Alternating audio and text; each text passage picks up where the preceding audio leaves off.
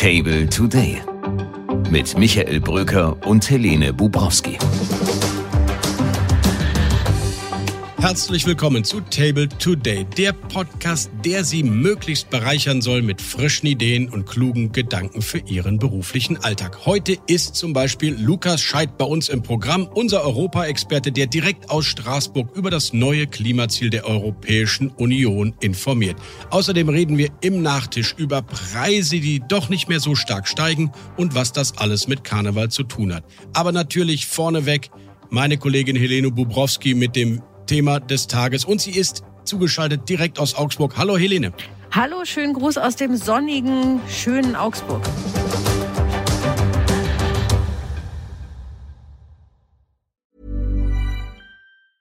Mother's Day is around the corner. Find the perfect gift for the mom in your life with a stunning piece of jewelry from Blue Nile. From timeless pearls to dazzling gemstones, Blue Nile has something she'll adore. Need it fast? Most items can ship overnight. Plus, enjoy guaranteed free shipping and returns. Don't miss our special Mother's Day deals. Save big on the season's most beautiful trends. For a limited time, get up to 50% off by going to Bluenile.com. That's Bluenile.com. Helene, du bist beim CSU-Bundestagsabgeordneten Volker Ulrich, der sich mit dem Wahlrecht auskennt. Und das ist ja ein Thema, was bei der CSU ziemlich tief unter dem Nagel brennt schon eine ziemlich krasse Nummer, dass eine, eine Mehrheit im Bundestag ein Wahlrecht sich zimmert, das sie begünstigt. Das ist das einmalig in der Geschichte Deutschlands, hat so noch nie gegeben. Äh, und man ein ganzes Bundesland bestrafen will, weil man sich ärgert darüber, dass die eine andere Meinung haben.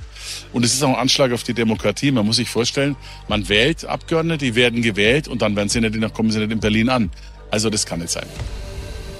Was ist da los? Wie steht's um die CSU und das Wahlrecht der Ampel?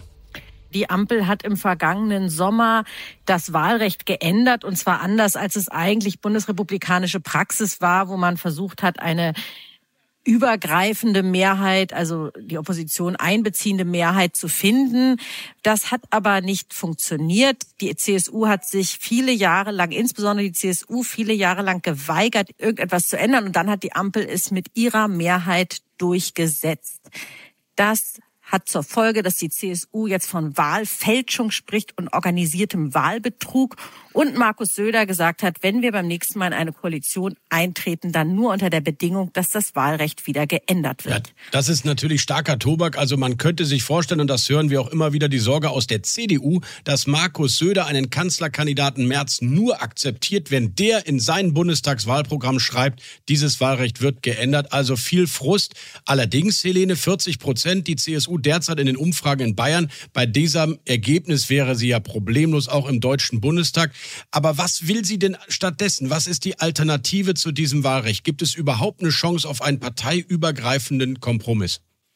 Nein, das ist halt viele Jahre gescheitert und das Problem wurde immer dringlicher. Denn im Grundgesetz steht zwar drin als Regelgröße des Bundestags 598 Abgeordnete. Der Bundestag hat sich aber über die Jahre immer weiter aufgebläht. Derzeit 736 Abgeordnete. Er platzt aus allen Nähten. Es müssen neue Gebäude gebaut werden. Es ist wahnsinnig teuer, weil ja nicht nur die Diäten, sondern auch die Mitarbeiter bezahlt werden müssen und so weiter und so weiter. Also ein nicht tragbarer Zustand, zumal in Zeiten der Politik Politikverdrossenheit. Insofern hat die Ampel die Handlungsnotwendigkeit gesehen und eine wirklich tiefgreifende Änderung beschlossen, nämlich dass derjenige, der einen Wahlkreis direkt gewinnt, keine Garantie mehr hat, deshalb in den Bundestag einzuziehen, sondern nur unter der Bedingung, dass der Sitz auch vom Zweitstimmergebnis gedeckt ist. Und das hat natürlich vor allem Konsequenzen für die CSU, die einerseits befürchten muss, insgesamt bundesweit unter die 5-Prozent-Hürde zu rutschen. 2021 war sie bundesweit bei 5,2 Prozent, wenn man das bayerische Ergebnis von gut 30 Prozent hochrechnet. Und zweitens gibt es Abgeordnete wie Volker Ulrich, die möglicherweise ihren Sitz im Bundestag verlieren, weil das Erststimmenergebnis eben nicht überragend gut war und die Abgeordneten mit dem schlechtesten Erststimmenergebnis von den Hunden gebissen werden. Ja, Helene, nochmal einen Schritt zurück. Also das, die Nahtoderfahrung für die CSU, so hat es Alexander Dobrindt mal gesagt, war ja, dass die Ampel in letzter Sekunde in ihren Verhandlungen diese Grundmandatsklausel gestrichen hat. Und die besagt ja, dass wenn man die 5%-Hürde nicht schafft, trotzdem in den Bundestag kommen kann, wenn man mindestens drei Direktmandate bekommt. Und naja, das hat die CSU ja bisher immer geschafft. 2021 hatte sie 45 Direktmandate. Also warum ist diese Grundmandatsklausel dann indirekt doch eine Gefahr für die CSU? Sie hätte natürlich, wenn sie ansonsten unter fünf Prozent hat, was ja passieren kann, ich habe die Werte von 2021 gesagt, wenn es richtig schlecht läuft, passiert das, dann würde sie trotzdem über die Grundmandatsklausel, also mit drei direkt gewählten Abgeordneten in voller Fraktionsstärke in den Bundestag einziehen. Im Gesetzgebungsverfahren, das ja sehr kompliziert war, wo sehr viele Juristen konsultiert wurden, kam man zum Ergebnis, dass die Grundmandatsklausel systemwidrig ist. Also wenn man im Prinzip das Direktmandat streicht. Also wenn man sagt, jemand, der seinen Wahlkreis gewonnen hat, kann nicht alleine deshalb in den Bundestag einziehen, dann kann man auch nicht sagen, dass das Direktmandat so wichtig ist, dass drei Direktmandate Fraktionsstärke bewirken. Und weil die Experten gesagt haben, das passt irgendwie nicht zusammen, hat die Ampel, um sich nicht in Systemwidrigkeiten zu verstricken, auf den allerletzten Metern und tatsächlich ohne Absprache die Grundmandatsklausel gestrichen. Interessant war, dass die CSU erstmal ein, zwei Tage brauchte, um das überhaupt zu realisieren, was das zu bedeuten hat. Und dann war tatsächlich die Fassungslosigkeit groß, der Ärger riesig und wirklich deftige Worte machten die Runde. Und jetzt hat ja die CSU und Bayern und die Unionsfraktion und noch eine Gruppe von Wählern auch gegen das Wahlrecht geklagt. Und die Verhandlungen vom Bundesverfassungsgericht müssen jetzt in den nächsten Monaten geführt werden. Eine Entscheidung muss noch in diesem Jahr fallen. Denn die Venedig-Kommission, also die, Kommission für Demokratie und Rechtsstaatlichkeit des Europarats, sagt, ein Jahr vor einer Wahl darf das Wahlrecht nicht mehr geändert werden. Und wir haben jetzt 2024, im kommenden Jahr haben wir schon wieder Bundestagswahl. Und gibt es eine Einschätzung von Juristen, in, in, welches, in welche Richtung äh, dieses Urteil am Ende gehen könnte? Ganz schwierig zu sagen. Die Rechtsprechung des Verfassungsgerichts ist extrem kompliziert. Und übrigens, das kann man an dieser Stelle auch mal sagen, ist das Verfassungsgericht ein Teil des Problems, weil die das Wahlrecht immer komplizierter und immer komplizierter gemacht haben. Deswegen hoffen einige, dass es eine Art von jetzt Befreiungsschlag mal gibt, dass das Verfassungsgericht sagt, jetzt hat auch mal der Gesetzgeber die Möglichkeit, eigene Regeln zu finden und die werden gebilligt. Darauf hofft die Ampel. Die CSU hofft natürlich, dass das Direktmandat als Verankerung des Bundestags in der Fläche gestärkt wird und dass deshalb das neue Wahlrecht für verfassungswidrig erachtet wird. Also wie das alles ausgeht, ist wahnsinnig schwer vorherzusehen. Aber Helene, dann mal die politische Frage. Ist es nicht auch nachvollziehbar und gerade in einer Zeit, wo sich das Volk ohnehin nicht mehr wirklich repräsentiert fühlt von der Politik und nicht mehr verstanden fühlt, dass dann ein Direktmandat nicht zwingend, also ein gewonnenes Direktmandat nicht zwingend zu einem Sitz im Parlament führt, dass das da draußen auch zu Widerstand in der ganz normalen Bevölkerung führen könnte? Du hast natürlich recht. Die Idee des Direktmandats ist, dass man seinen Abgeordneten, der Abgeordnete des Wahlkreises, der dann irgendwie auch den Wahlkreis repräsentiert, unabhängig mal von der persönlichen Wahlentscheidung, ansprechbar ist, dass es einen Bezug gibt zwischen Berlin und der Fläche. Das ist schon wichtig. Das Gegenargument ist allerdings auch nicht von der Hand zu weisen. Das wird vorgebracht gerade aus Städten wie Augsburg oder Hamburg oder Berlin, wo, wo man sagt, der Gewinner des Wahlkreises liegt vielleicht mit einem Prozent oder weniger als einem Prozent vorne.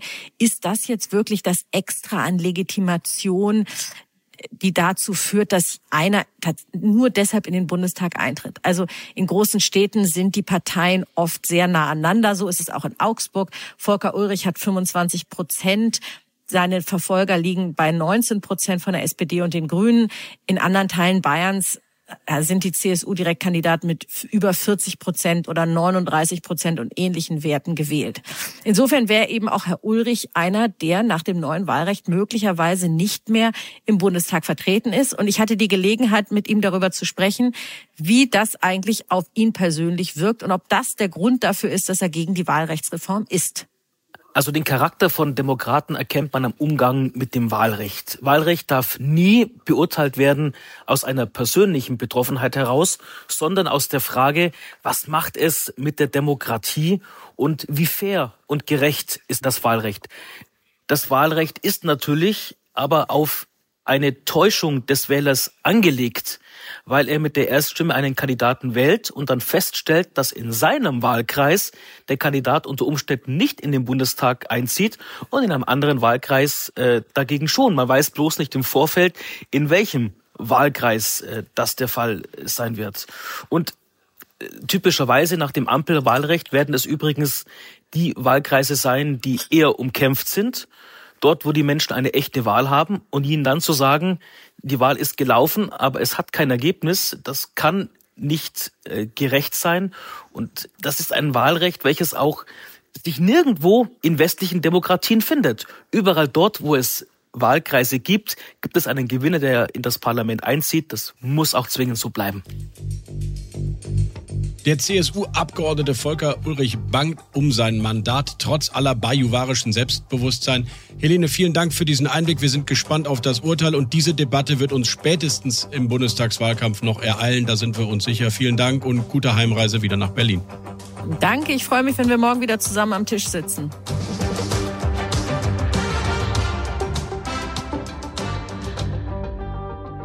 Das Tischgespräch jetzt mit Lukas Scheidt, meinem Kollegen aus dem Europe Table, dem täglichen Fachbriefing mit allen relevanten europapolitischen Themen. Und denken Sie dran, liebe Zuhörerinnen und Zuhörer da draußen, 80 Prozent der deutschen Gesetzgebung sind direkt oder indirekt aus Brüssel initiiert. Insofern ist es wichtig, wie Europa tickt. Und Lukas Scheidt ist einer der Kolleginnen und Kollegen, die sich besonders gut auskennen.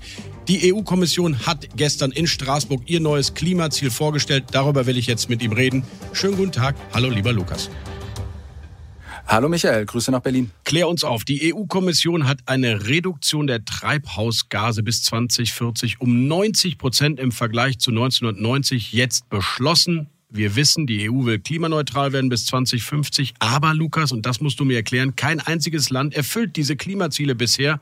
Wie soll das gehen? Genau, kein einziges Land erfüllt diese Klimaziele bisher. Das liegt daran, dass diese Gesetze, die ja eigentlich erstmal äh, für das Erreichen der Klimaziele für 2030 beschlossen wurden, äh, erst noch umgesetzt werden müssen. Und davon sind wir noch weit entfernt. Und das hat auch die Kommission erkannt und auch bei diesem neuen Klimaziel äh, für 2040 klipp und klar gesagt, dass das nur funktioniert, wenn wir überhaupt erstmal die Klimaziele für 2030 erreichen und die Gesetze, die mit dem Fit for 55 Paket im Rahmen des Green Deals in dieser Legislatur beschlossen wurden, auch äh, in jedem Mitgliedstaat umgesetzt werden. Okay, und die Fachleute des EU-Klimabeirats, die sagen ja, das ist ja nur das Mindestziel. Also ob wir damit die Klimaneutralität erreichen, selbst wenn wir jetzt alle Gesetze umsetzen, ist nicht gesagt, oder? Ähm, naja, der Klimabeirat hat schon deutlich gesagt, auch mit den 90 Prozent würde man auf einen machbaren, ökonomisch wie sozial machbaren Pfad zur Klimaneutralität bis 2050 kommen. Es ist aber, wie du gesagt hast, am unteren Ende dieser Empfehlung. Äh, der Klimabeirat hatte im Sommer letzten Jahres vorgeschlagen, ein Klimaziel für 2040 von 90 bis 95 Prozent äh, vorzubringen. Ah, okay. Wie will die Kommission jetzt das Ziel erreichen? Was müssen die Mitgliedstaaten konkret tun? Also es äh, beruht auch weiterhin äh, zu Großteilen auf den Gesetzen, die wir schon haben. Also wenn wir jetzt einfach das fortsetzen würden, was wir mit dem Fit for 55-Paket beschlossen hätten, dann würden wir schon, also ein linearer Pfad äh, der CO2-Reduktion, dann würden wir schon bei minus 88 Prozent ankommen. Das heißt, ein Großteil dessen wäre schon erreicht. Und diese restlichen beiden Prozentpunkte, äh, die da jetzt noch fehlen, um die 90 Prozent zu erreichen, die sollen eben zum Beispiel durch den Ausbau von Wachstumssektoren wie Batterien, Elektrofahrzeuge, Wärmepumpen und Photovoltaik äh, erreicht werden. Das ist jetzt äh, das konkrete Ziel in diesem Vorschlag. Das ist allerdings auch ein bisschen widersprüchlich, muss man sagen, weil gerade erst am Montag hat die Kommission Hilfen für die europäische Solarindustrie, die sich vor billigeren Importen aus China fürchtet, abgelehnt. Das heißt, die Linie der Kommission ist da alles andere als eindeutig. Gehen wir es nochmal durch. Ausgeweiteter Emissionshandel, Abkehr von fossilen Brennstoffen, klar, und natürlich ein massiver Ausbau der erneuerbaren Energien. All das fordert die EU. Das ist Teil des Fit for 55 Programms. Wo kann und muss Deutschland denn nachjustieren, was die Ampel bisher nicht hinbekommen hat, um diese Ziele zu erreichen? Ja, da geht es vor allem um die Dekarbonisierung der Industrie und da vor allem der emissionsintensiven Industrie. Und äh, eine Möglichkeit dafür ist natürlich die umstrittene, aber auch laut äh, Weltklimarat IPCC unumgängliche Technologie von CCS, also der technologischen CO2-Abscheidung. Und äh, das ist eine Sache, die jetzt auch für 2040 schon eine ganz entscheidende Rolle spielen wird. Die Frage ist natürlich nur, welche Kapazitäten haben wir bis dahin?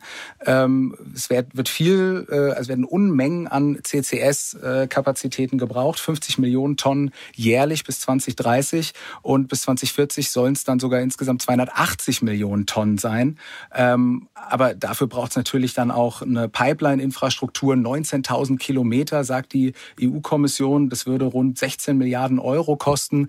Und äh, das sind jetzt genau die Dinge, die zu erreichen dieser Ziele nicht nur in Deutschland, sondern in ganz Europa umgesetzt werden müssen. Also Lukas, du sprichst CCS an. Das ist die Technologie, wo CO2, das im Rahmen eines Kraftwerkbetriebs ausgeschieden wird, dann direkt im Boden verpresst wird. Robert Habeck will das jetzt in Deutschland prüfen lassen. Die Grünen hadern damit. Kommt das in Deutschland überhaupt? Das ist äh, eine Platzfrage vor allem. Äh, die große Frage ist, wo soll das eigentlich passieren? Unsere Küstenlinien und unser Meereszugang ist bekanntlich äh, beschränkt und gerade im Meeresboden oder unter dem Meeresboden sind die beliebtesten Lagerungsorte dafür. Deswegen kommen da andere Länder wie Dänemark ähm, oder auch Norwegen viel mehr in Frage, was aber natürlich wieder mit sich bringt, dass es eine noch längere äh, CO2-Infrastruktur, also Pipelines, die das CO2 von A nach B bringen, braucht.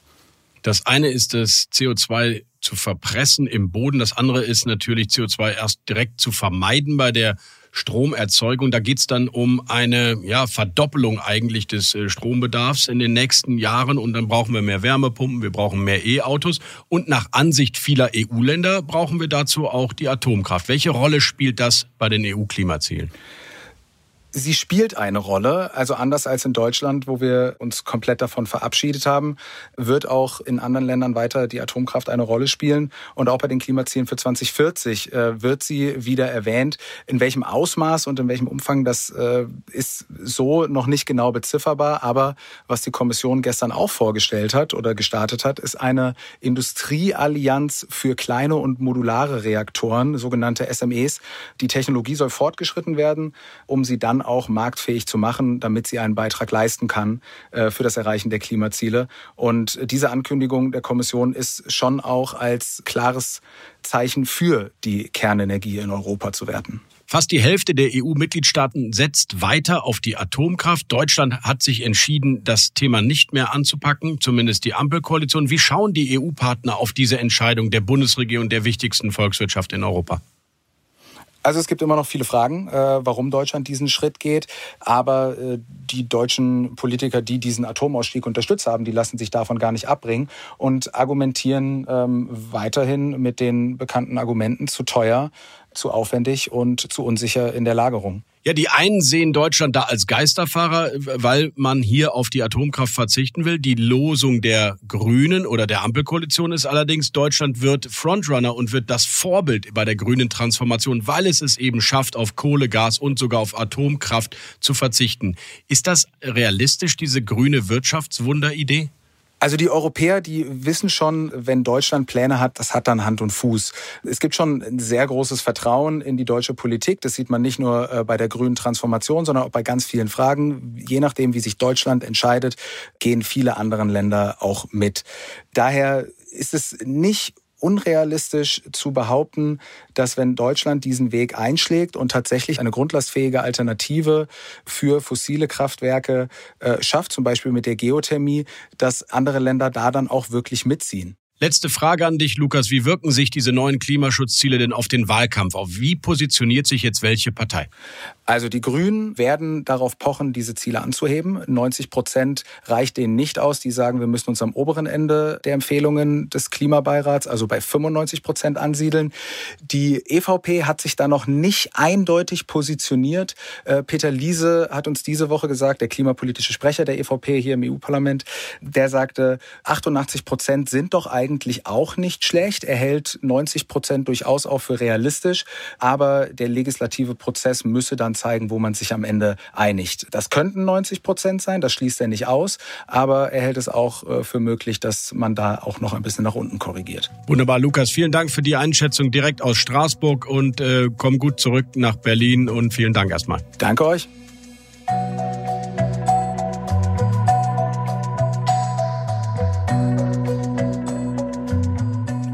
Gute Nachricht im Nachtisch. Unsere bewährte gute Laune-Rubrik. Diesmal mit einer guten Nachricht auf den zweiten Blick, denn die Inflationsrate, die am Freitag bekannt gegeben wird, sie ist immer noch größer, als uns manchmal lieb sein könnte, denn die Preise steigen weiter, aber nicht mehr so stark wie bisher. Nur noch 2,9, vielleicht 2,8 Prozent, so die letzten Schätzungen. Und das bedeutet, wir sind wieder in Bereichen der Inflation, wie wir sie vor dem Ukraine-Krieg hatten. Unser Geld ist zwar immer noch ein bisschen weniger wert als im Vorjahr, aber die Preissteigerungen halten sich allmählich in Grenzen und manche Güter werden dieses Jahr sogar billiger als im Vorjahr, zum Beispiel die Energie.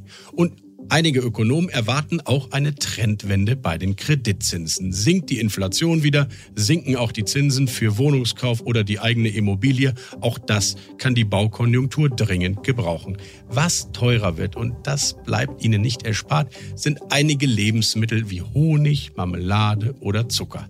Aber das ist vielleicht ja auch irgendwie eine gute Nachricht, denn Sie wissen ja, morgen beginnt der Karneval und danach kommt die Fastenzeit. Und da könnten Sie doch genau bei diesen Produkten mal anfangen.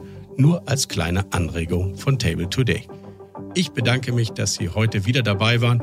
Freue mich auf den Podcast morgen wieder mit Helene Bubrowski. Wünsche Ihnen einen entspannten Tag. Ihr Michael Bröker.